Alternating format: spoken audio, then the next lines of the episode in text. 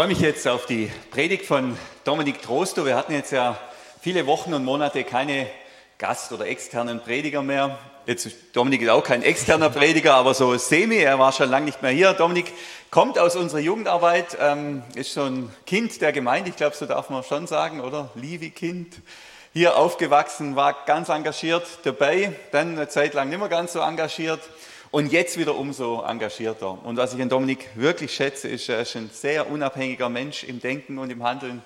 Er ist nicht abhängig von dem, was andere über ihn denken. Er geht seinen Weg und er geht seinen Weg ganz treu mit Jesus. Und ähm, ich freue mich jetzt auf die Predigt und will dir auch sagen, hab Mut, wir alle können was von dir lernen. Davon bin ich überzeugt.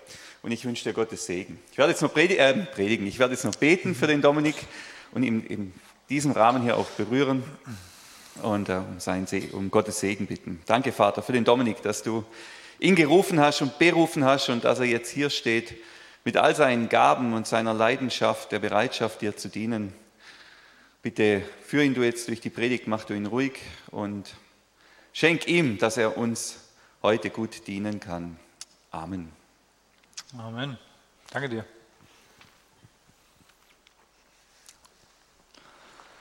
Ja, meine Damen und Herren, liebe Familie und äh, liebe Livestream-Familie, die wo überall national übertragen, über die Kontinente hinaus. Ihr seid live dabei, nur in Sekunden ähm, Verzögerung seid ihr wie als ihr hier. Es ist eine große Ehre, euch dabei zu haben, ähm, aber eben auch hier mit euch allen da zu sein. Es ist mir eine große Freude, da jauchzt mein Herz jedes Mal, wenn ich hier kommen, herkommen darf und äh, die Gelegenheit habe, ähm, auch hier zu predigen, aber auch gern als Gast hier zu sein ähm, und all die Menschen zu sehen, mit denen man schon so lange unterwegs ist, ähm, mit denen man so viel Leben teilt, ähm, so viele wertvolle Momente, so viele wertvolle Stunden hat ähm, und eben auch ähm, ein Stück weit diesen Weg mit Jesus zusammengegangen ist. Ähm, wo viele Leute äh, mich inspiriert haben, wie sie ihren Glauben gelebt haben, wo viele Leute in mich investiert haben, sei es in der Jugendarbeit oder eben einfach nur als Bruder und Schwestern im Herrn. Ich spüre eine große Verbundenheit, ähm, auch über die Distanz hinweg und es ist mir immer wieder eine Ehre, meine Lebensbegleiter hier wiederzusehen. Und äh, apropos Lebensbegleiter, äh, es gibt tatsächlich ähm, etwas, was ich glaube ich nichts und niemand verbringt mehr Zeit mit mir als dieses etwas. Äh, und das möchte ich zum Einstieg äh, mit euch teilen. Und zwar ist das meine Brille. Äh, ich bin mit äh, siebeneinhalb Dioptrien tatsächlich sehr abhängig von diesem Ding und das, wie gesagt, das begleitet mich überall in meinem Leben, von morgens früh bis abends spät, auch manchmal die Nacht durch, äh, wie das halt manchmal so ist. Und äh, ein Alltag ohne diese Brille wäre für mich überhaupt nicht denkbar. Da hätte ich heute Morgen mit dem Auto nach Geräusch fahren müssen. Ähm, ich hätte sehr wenig von der Natur irgendwie mitgekriegt. Von Menschen müsste ich schon sehr nah hinkommen, um die dann zu erkennen.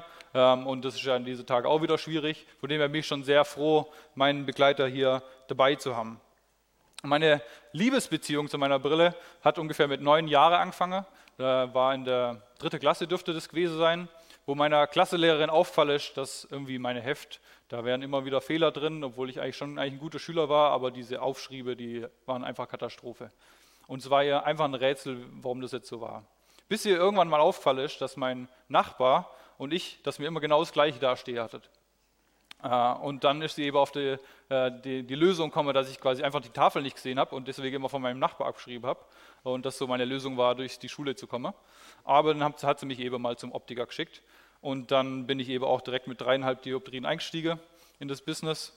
Äh, und, und ich kann es euch sagen, ich habe diese Brille aufgesetzt und es hat sich mir eine neue Welt wieder eröffnet. Ähm, ich hab, konnte mir nicht vorstellen, wie ich das die letzten Jahre gemacht habe ohne, ähm, aber auf einmal merkt man wieder den Unterschied. Plötzlich sieht man eben die Natur wieder scharf, man erkennt seine Familie wieder, man äh, sieht die Tafel wieder und äh, es ist eben ein ganz einfach anderes Leben und es macht einfach so einen großen Unterschied. Und äh, da 60 Prozent der Deutschen Brillenträger sind, können das wahrscheinlich auch viele von euch nachvollziehen, wenn auch vielleicht nicht so extrem wie bei mir. Ja, ich habe euch heute Morgen eine Geschichte mitgebracht, äh, wo es auch darum geht, ähm, dass jemand eine klare Sicht ähm, bekommt und die einen echten Unterschied für ihn macht. Und die Geschichte ist aus 2. Könige 6. Falls irgendjemand von euch das mitlesen will, ähm, kann er das gern tun. 2. Könige 6. Im Kontext von der Geschichte ist ein Thema sehr präsent, und zwar, dass die Israeliten, dass sie irgendwie ständig Zoff mit den Aramäern hatten, die aus Syrien kamen und die haben immer wieder haben sie Krieg geführt und da wieder einen Streifzug und da einen Raubzug und da und das wieder erobert und das wieder zurück, so die klassische Zankerei halt, die man damals so hatte. Und also gut, dann war es eines Tages wieder soweit, die Aramäer wollten gegen die Israeliten kämpfen ähm, und ähm, haben eben vorgehabt, einen Raubzug machen und wieder was erobern, ähm, dass man mal wieder die Taschen voll hat. Der aramäische König ruft seine Generäle zusammen und sie schmieden einen Plan. Lass uns doch so einen Hinterhalt machen, so einen, so einen Überraschungsangriff, dass sie sich gar nicht mehr wehren können. Also gut, dann kommt die Ausführung. Sie wollen sich in den Hinterhalt legen und eine Falle stellen für die Israeliten. Und zack, plötzlich stehen die Israeliten vor ihnen. Die Überraschung ist vorbei, sie ziehen sich schnell wieder zurück und sortieren sich neu. Also gut, nächster Versuch. Wieder einen schönen Hinterhalt gelegt, die Falle liegt und zack, stehen die Israeliten schon wieder da und ähm, schon wieder vorbei. Der aramäische König, stinke sauer, ruft seine Generäle zusammen und macht ihnen richtig Dampf. Sag mal, wer von euch Ganoven verpfeift mich hier ständig? Welcher Lump ist hier der Spion? Ein General wagt, seine Stimme zu erheben mitnichten eure Durchlaucht. Wie könnten wir es wagen, an euch Verrat zu üben? Das sei ferne. Aber hört, eure Hoheit, äh, es erreichte mich die Kunde, äh, dass dort ein Prophet im Lande Israel sei, der selbst weiß, was ihr in eurem Schlafgemache spricht. Und dies dem König von Israel berichtet, so dass er sogleich von unserem hinterhältigen Plänen erfährt. Der König immer noch stinksauer. Na, worauf wartet ihr noch? Findet mir diesen Burschen. Nach kurzer Zeit haben die Spione den Propheten ausfindig gemacht. Äh, sein Name war Elisa. Er war schon einige Jahre im Auftrag Gottes mit den Israeliten unterwegs und war sehr bekannt und geschätzt in der Bevölkerung. Ja, nachdem die Aramäer ihn gefunden hatten, zögert der König auch nicht lange und sagt, los, bringt mir diesen Kerl, der all meine Pläne durchkreuzt und schickt eine mächtige Horde mit Streitwagen, schnellen Pferden los nach Israel, um diesen Propheten einzusacken. In der Nacht umringen sie die ganze Stadt, in der der Prophet schlief, und schlossen sie ein.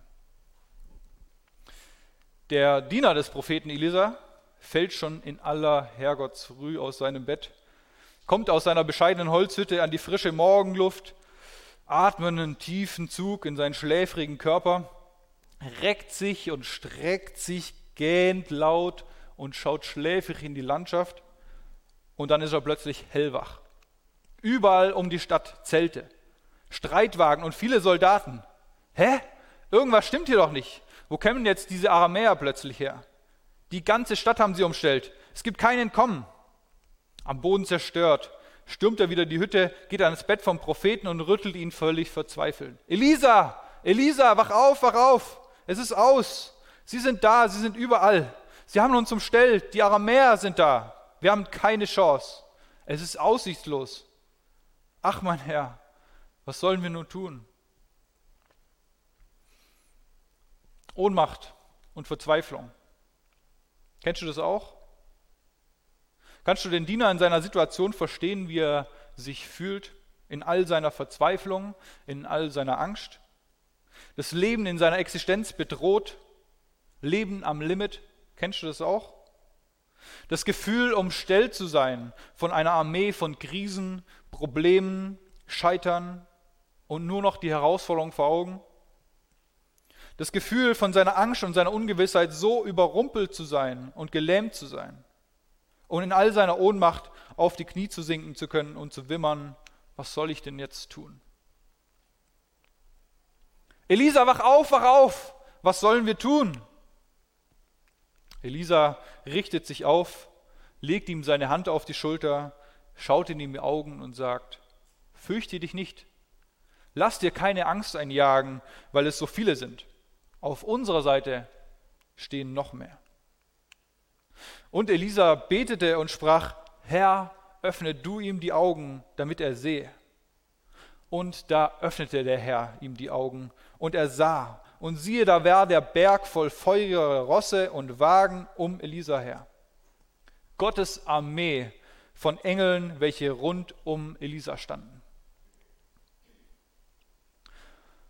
Welchen Blick hast du auf das Leben und auf deine Situation? Wie verhältst du dich, wenn du mit den Herausforderungen des Lebens kämpfst? Als der Diener morgens aufsteht, sieht er diese mächtige Horde von Aramäern, welche die Stadt umstellt haben. Mit Pferden, Streitwagen und tausenden Soldaten. Und die sind Realität. Die Bedrohung ist sehr real. Das ist die eine Seite. Und dann ist da eben noch die andere Realität, die geistliche Realität.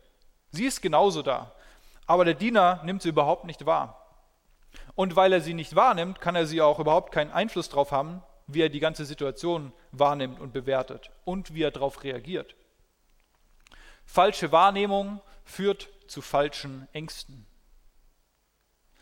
Das war der Grund seiner Krise. Wie die Situation für ihn aussah. Er sah nur die menschliche Seite der Situation. Und da sah es so aus, als gänge da gewaltig was schief. Da hat all seine Hoffnung direkt aus ihm rausgezogen. Und es hat ihn gefüllt mit Angst und Verzweiflung. Er sah die feindliche Armee und war völlig verängstigt. Und Elisa betete und sprach, Herr, öffne du ihm die Augen, damit er sehe. Und plötzlich sieht eben dieser Diener diese geistliche Armee, Gottes Armee, die mit feurigen Rossen und Streitwagen da rumstehen. Als der Diener nur die menschliche Perspektive wahrgenommen hat, wurde er von seiner Angst völlig übermannt, weil er eben falsch wahrgenommen hatte. Aber als er Gottes Wirken heraus, aus, seinem, aus Gottes Wirken heraus die Situation richtig wahrgenommen hat, wurden seine Hoffnung und sein Glaube wiederhergestellt und seine Angst ist dahin geschmolzen. Er hat die geistliche Realität gesehen und der erst ängstliche Diener wurde zuversichtlich und mutig. Dem Diener werden die Augen geöffnet. Er sieht die himmlische Armee bereitstehen, die Schutzmacht Gottes. Er sieht, dass sie auf seiner Seite deutlich mehr sind. Er sieht, dass Gott auf seiner Seite ist. Und er sieht, dass er auf der Siegerseite steht. Dem Diener werden die Augen geöffnet für Gottes Macht. Und der bringt eine völlig neue Perspektive auf seine Situation. Und ich musste bei dieser Geschichte sofort an ein Lied denken, das mir schon so oft ins Herz gesprochen hat und das die Situation sehr gut auf den Punkt bringt. It may look like I'm surrounded, but I'm surrounded by you. Es lässt sich nur schwierig dieses Wortspiel übersetzen. It may look like I'm surrounded, but I'm surrounded by you. Es sieht aus, als wäre ich von meinen Feinden umgeben. Doch umgeben bin ich von dir. In dem Moment, wo die Angst und Verzweiflung überhand nehmen, ist die Gegenwart Gottes und damit seiner Macht und seiner Liebe ein köstlich Ding und eine unschätzbare Tröstung für solche Situationen. Und das ist das, was der, tiefe, das, was der Diener in seiner tiefsten Angst erlebt, dass Gott da ist. Und das ist auch das, was ich jedem von euch wünsche, dass er erlebt. Und das ist das, was ich euch zusprechen will in deine jetzige Situation. Gott ist da. Gott ist für dich und Gott ist mit dir. Und wo es auch so aussieht, als wärst du von deinen Feinden umgeben, da bist du doch von Gott umgeben. Die Macht auf deiner Seite ist größer als die Macht oder Krise, welche dich umstellt.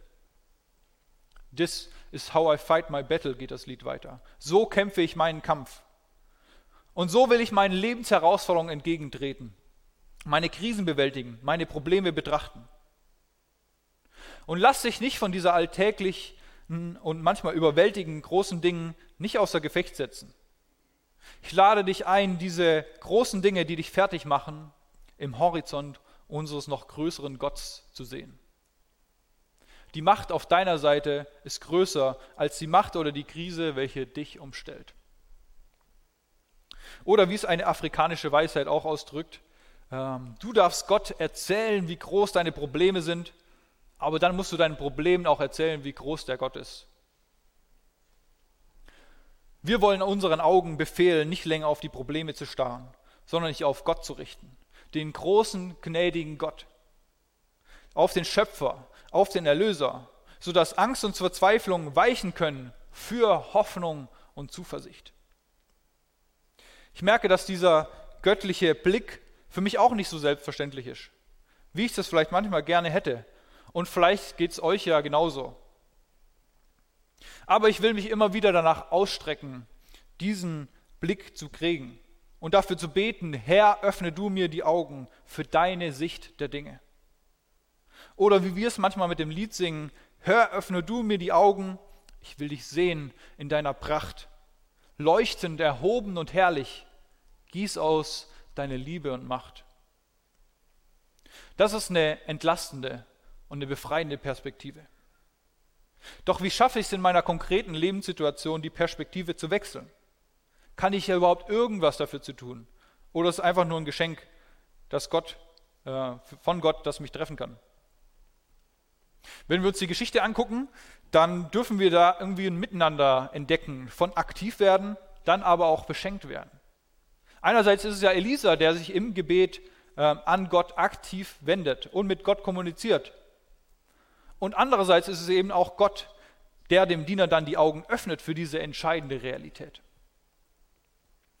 Ich denke, dass, dieser, äh, ich denke, dass auch bei uns dieser Perspektivenwechsel gerade und besonders im Gebet passiert.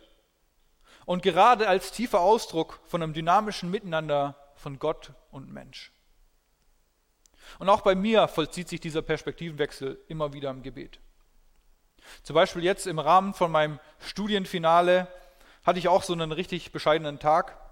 Ich war körperlich ermüdet, gleichzeitig überfordert von ja, der ganzen Last der Verantwortung und der großen Liste an Aufgaben, die die nächste Zeit auf mich gelauert haben. Ich habe mich von Vorlesung zu Vorlesung geschleppt und all ja, leidig einfach durch den Tag vegetiert. Es war so ein Tag, wo man sich einfach nur gewünscht hat, endlich ins Bett zu gehen, damit der Tag vorbei ist. Und den ganzen Tag habe ich mir eingeredet, dass ich eigentlich gar keine Zeit habe, um mit Gott zu reden. Erst abends um 10 habe ich mir dann doch die Zeit genommen und mich ins Gebetskämmerchen geschleppt und habe meine Laschen und mein Leben Gott hingegeben. Und diese Zeit war so tröstend und ermutigend für mich. Sie hat mir gezeigt, dass jemand in meinem Leben steht, der mich stark macht. Und diese Begegnung und dieses Gespräch mit Gott hat mir damit eine neue Perspektive auf meine Situation aufgezeigt. Und mit dieser Last vom Herzen konnte ich dann entlastet schlafen gehen und konnte morgen wieder mit neuer Zuversicht und frischen Perspektiven in den Tag starten. Manchmal fühlt es sich an, als würden wir beim Gebet Gottes Wirklichkeit mit unserer Wahrnehmung synchronisieren. Als würden die abgeglichen und auf den gleichen Stand gebracht. Beim Beten eröffne ich Gott den Raum, Wahrheit und Worte des Lebens in meine Situation sprechen zu lassen und meine Sicht, meine Perspektive verändern zu lassen. Im Gebet eröffne ich Gott den Raum, mir seinen Frieden in mein Herz zu geben. Denn Friede ist nicht die Abwesenheit von Problemen, sondern Friede ist Gottes Gegenwart mitten in den Problemen. Gottes Gegenwart mitten in den Problemen. Hier ist Gottes Gegenwart ein echter Gamechanger in unserem Leben, in unseren Krisen. Und ob ich schon wanderte im finsteren Tal, fürchte ich kein Unglück, denn du bist bei mir. Dein Stecken und Stab trösten mich. Ich finde auch die Rolle von Elisa in dieser Geschichte sehr spannend. Sehr erstaunlich, wie gelassen und souverän Elisa in dieser Geschichte wirkt. Die aramäische Horde scheint ihm nicht im geringsten zu beunruhigen und er zieht sein Ding durch. Und ich denke, wie Elisa in dieser Geschichte auftritt, das entspringt einer sehr tiefen Beziehung zu Gott. Aus einem dynamischen und vertrauensvollen Miteinander von Gott und Mensch. Elisa ist sich seiner Identität sehr bewusst. Als Prophet des lebendigen Gottes fungiert er als sein Sprachrohr. Er handelt in Gottes Auftrag und in Gottes Vollmacht als sein Botschafter lässt er sich zu den Menschen senden, um ihnen Gottes Macht und Liebe zu zeigen. Er sieht Dinge, die andere nicht sehen und begreift die geistliche Wirklichkeit. Er hat eine andere Sicht auf Meld, Menschen, Umstände und die Herausforderungen. Und das vor allem, weil er Gott in seiner Macht und in seiner Herrlichkeit erkannt hat. Er hat erkannt, dass er, der lebendige Gott, der ist, der retten kann dass Gott der ist, auf den man sich verlassen kann, dass er treu ist und ihn nicht verlässt. Und deshalb muss sich Elisa auch nicht fürchten vor dem, was kommt. Er lebt aus dieser innigen Beziehung und aus tiefem Vertrauen zu Gott heraus. Und so kann er zuversichtlich mutige Schritte vorangehen. Und ich denke, wir haben heute auch einen echten Bedarf an solchen Christen. Christen, die in enger und vertrauensvoller Verbundenheit mit Gott leben, die gefestigt in ihrer neuen Identität als Nachfolger Jesu und verwurzelt und vertraut mit Gottes Wort der Bibel sind. Wir brauchen Menschen, die mit der geistlichen Wirklichkeit vertraut sind und gelehrt haben, aus Gottes Perspektive zu denken, zu leben und bevollmächtigt zu handeln und damit gute Entscheidungen treffen zu können. Solche Menschen sind gute Ratgeber, die vor so manchem Hinterhalt und vor so mancher Falle, die lockt, warnen können, weil sie eben diese geistliche Realität im Blick haben. Und nicht nur wir als Gemeinde brauchen solche Menschen. Nein, ich sage dir, auch deine Familie braucht solche Menschen. Ich sage dir, deine Familie braucht dich. Und vielleicht geht dir das ja so ein bisschen wie mir und sagst, ja, von so einem Glauben wie Elisa fühle ich mich noch sehr, sehr weit weg. So bin ich nicht. Das bin ich nicht. Ich denke, wir haben nicht immer in der Hand, äh, was wir sind und was wir geworden sind. Die Vergangenheit können wir nicht ändern. Aber in der Gegenwart, im Hier und Jetzt können wir uns entscheiden, in welche Richtung wir gehen. In welche Richtung wir wachsen und uns entwickeln. Wohin entwickelst du dich gerade?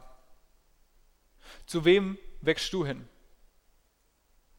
Bist du dabei, Christus, unserem Herrn, ähnlicher zu werden, wozu wir als Gottes Kinder berufen sind? wächst du mehr und mehr hinein, aus Gottes Perspektive zu denken und zu leben. Und was tust du dafür? Was machst du, um diese Perspektiven zu bekommen? Was ist sie dir wert? Was lässt du es dir kosten, dieser, zu dieser Perspektive zu gelangen? Und ich denke, da liegt es auch in unserer Verantwortung, uns immer wieder dafür zu entscheiden. Und vielleicht ist dir auch gerade so eine Situation in den Kopf gekommen, die ganz konkret ist wo du genau vor so einer Entscheidung stehst.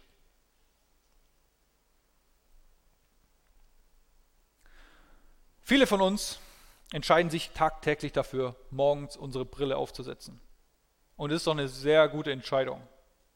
Ohne Brille würde uns so viel entgehen. Ich wäre so eingeschränkt im Leben und mir würde sehr, sehr wichtige Informationen fehlen, um wichtige und gut überlegte Entscheidungen zu treffen. Doch ich habe ja die Alternative, die Klarheit schafft. Ich habe die Wahl für Klarheit. Lass auch in unserem Glauben immer wieder die Klarheit wählen. Entscheiden wir uns für das Ringen und das Ausstrecken nach Gottes Perspektive. Lassen wir uns von ihm die Augen für alle Realitäten öffnen. Herr, öffne du uns die Augen. Welche Brille ziehst du auf? Und die Geschichte geht weiter. Aus der umstellten Stadt geht Elisa mutig heraus zu den Feinden und stellt sich ihnen. Er spricht ein vollmächtiges Gebet zu Gott und bittet ihn, ach schlag diese Feinde mit Blindheit. Und so geschah's. Gott sorgte dafür, dass die Wahrnehmung von den Feinden gestört war und dass sie Elisa eben nicht erkannten. Und Elisa sagt dann zu den Feinden, ah, das, das ist nicht der Weg und nicht die Stadt, die ihr sucht, aber ich zeige sie euch. Also Ruth er führt die Aramäer 14 Kilometer nach Samaria. Das ist ungefähr von hier, von der Lindenwiese auf den Heiligenberg. Eine schöne Wanderung. Geht er mit denen spazieren, die nur gekommen sind, um ihn zu töten und ihm aus dem Weg zu räumen. Und er führt sie mitten in die Hauptstadt von Israel, Samaria. In Samaria spricht er wieder ein Gebet. Herr, öffne du ihnen wieder die Augen. Und als die Aramäer ihre Wahrnehmung zurückhaben, checken sie sehr schnell. Ach du meine Güte, wir sind in der feindlichen Hauptstadt. Wir sind verloren, wir sind vorbei. Es ist vorbei. Kurz vorher sind sie noch siegesgewiss in die Stadt eingezogen, haben ihre Feinde verhöhnt, doch jetzt sieht die Situation ganz anders aus. Sie erkennen ihre Verlorenheit. Der israelitische König konnte sein Glück kaum fassen endlich den Erzfeind vernichten schlagen und dieser ewigen Keilereien ein Ende bereiten. Er erkennt seine Chance und sagt, Elisa, sollen wir sie erschlagen? Doch Elisa hat wieder eine ganz andere Perspektive. Erschlägst du die, welche du im Krieg gefangen genommen hast? Nein, gib ihnen zu essen und zu trinken, mach ein Festmahl und schick sie dann wieder zu ihrem König. Also bereitet sie den Aramäern ein wundervolles Festmahl. Sie essen und sie trinken und sie ziehen ihres Weges. Und dann ist berichtet, dass danach Friede herrscht und sie nicht mehr kämpfen und keine Raubzüge mehr gab.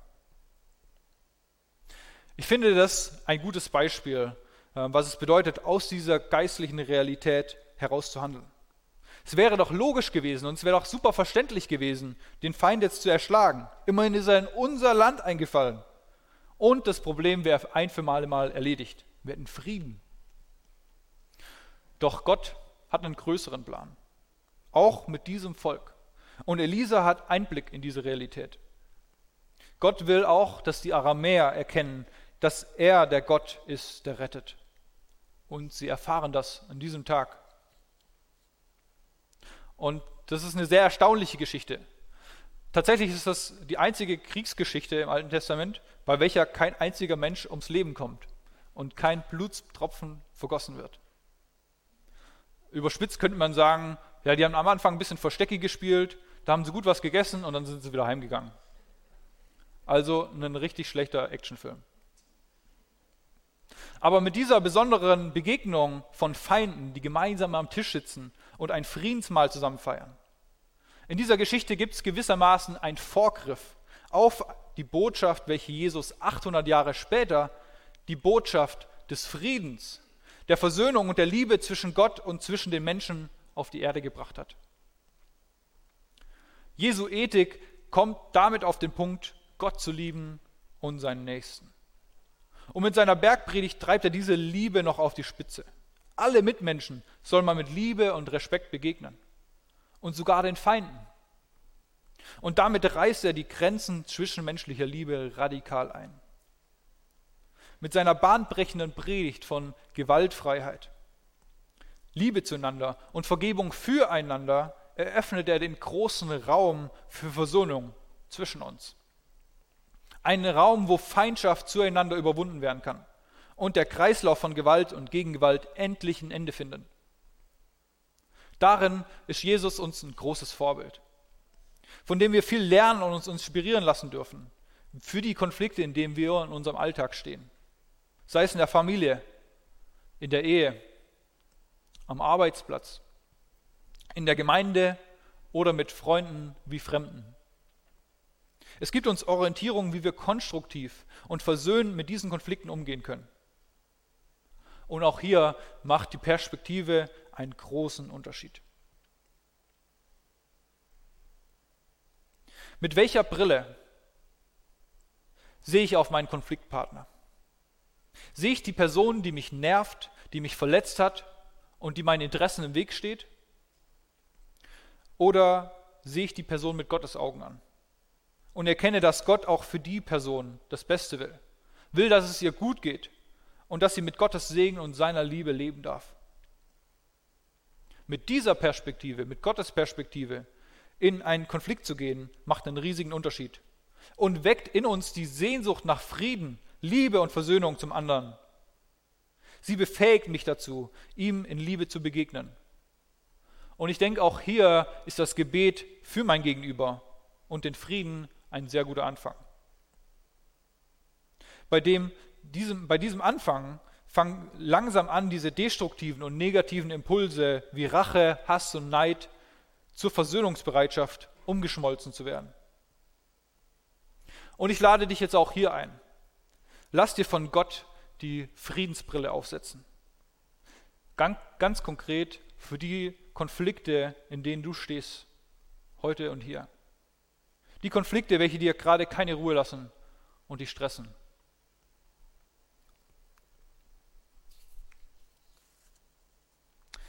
Die Geschichte mit Elisa beinhaltet auch noch einen Vorgriff auf eine weitere Sache. Dieser Umgang mit den Feinden, ja diese Feindesliebe von Elisa entspringt der Perspektive, die er hat. Er schaut auf Gott und handelt nach dessen Willen und nach seinem Wesen. Und die Feindesliebe, zu der Jesus aufruft, soll ja im Endeffekt nur ein Spiegel davon sein, von der uneingeschränkten Liebe Gottes zu allen Menschen. Und jetzt verlange ich von euch ein wenig emotionale Gedankenakrobatik. Ähm, daran anknüpfend finde ich es sehr spannend, wenn man sich mal in eine andere Perspektive reinversetzt. Und jetzt gebe ich dir die Aufgabe, stell dir mal vor, du bist einer der aramäischen Soldaten. Mit deinen Kumpels machst du dich auf, mit deinen Kameraden und machst dich auf, um die verhassten und feindlichen Israeliten zu schlagen und auszurauben. Sie haben es verdient. Die Bibel beschreibt Menschen, die nicht nach Gottes Willen und unabhängig von ihm leben, als Sünder. Manchmal wird sogar von Feinden Gottes gesprochen. Menschen, die gegen Gott rebellieren und seinen segensreichen Plänen entgegenstehen. Und nun du als rebellischer Aramäer, der Böses im Schilde führt, belagerst eine Stadt und dann kommt ein Mann und führt dich in eine andere Stadt. Und dort werden dir plötzlich die Augen geöffnet. Und dir wird klar, dass dein Leben auf Abwege geraten ist. Dir wird dein Hass oder zumindest deine Ablehnung bewusst. Und dir wird bewusst, dass du verloren bist, dass deine Zukunft und dein Leben in Gefahr sind. Und da ist nichts, was du machen kannst. Du erkennst, dass du ohnmächtig bist. Doch dein Feind in der Stadt erwartet dich nicht mit dem Schwert, nicht mit dem Gericht, Dein Feind in der Stadt begegnet dir mit Liebe. Liebe, die du nicht verdient hast. Und Liebe, die eigentlich überhaupt nicht eurer Beziehung entspricht. Und doch Liebe und Annahme, die ganz echt und ganz ernst sind. Jesus ist für uns alle ans Kreuz gegangen. Und seine Liebe hat uns gezeigt, als wir noch Sünder waren, dass Gott uns liebt als wir noch nichts von Gott wissen wollten. Und das ist die größte Liebe. Und er lädt dich ein an seinen Tisch des Lebens, an den Tisch der Versöhnung. Nimm und iss und sei frohen Mutes.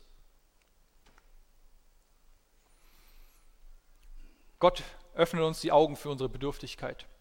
Er öffnet uns die Augen für seine große Liebe, die er uns besonders in Jesus gezeigt hat. Und er öffnet mir die Augen für die Schätze des Evangeliums, für die gute Nachricht, die wirklich eine gute Nachricht für mich ist, wenn ich die Augen offen habe und sehe. Gott will dich dazu bringen, ein bisschen mehr Elisa zu werden.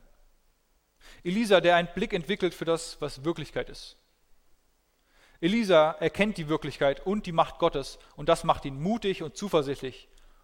Macht ihn mutig, seine Feinde zu lieben und macht ihn mutig, Schritte zu gehen. Und ich will dich fragen, wo ist vielleicht bei dir dran, Feindschaften zu begraben? Wo ist bei dir vielleicht dran, mutige Schritte zu gehen? Mit dem Wissen, dass Gott an deiner Seite ist. Ich wünsche uns allen, dass wir mehr und mehr Einblick in diese Realität bekommen. Gott will uns so viel zeigen. Er zeigt uns sein Reich, sein Handeln, geistliche Zusammenhänge, unsere Verlorenheit, seinen Heilsplan, seine Zukunftsvisionen von der Welt und von den Menschen und vieles weiteres. Mach dich auf, um mehr von Gott zu entdecken. Entdecke mehr von Gottes Macht und Liebe in den biblischen Geschichten und Texten. Lasst uns mehr von Gott entdecken, indem wir einander Zeugnis geben und uns berichten, wie Gott in unserem Leben handelt und uns Dinge zu erkennen gibt. Und entdecke mehr von Gott, indem du ihm Raum in deinem Leben gibst und ihn in dein Leben sprechen lässt. Und entdecke mehr von Gott, indem du mutige Vertrauensschritte gehst, wo er dich in ein neues Land führt. Weil Gott sich in seiner Macht und Liebe zeigt, brauchen wir uns nicht zu fürchten, sondern können mit ihm mutig vorangehen. Lasst uns beten, dass Gott unsere Augen öffnet für ihn für sein Wesen, für seine Macht, für seine Herrlichkeit, für seine tiefgehende Liebe, für seine Wahrheiten, die er in unser Leben spricht. Herr, öffne du uns die Augen. Amen.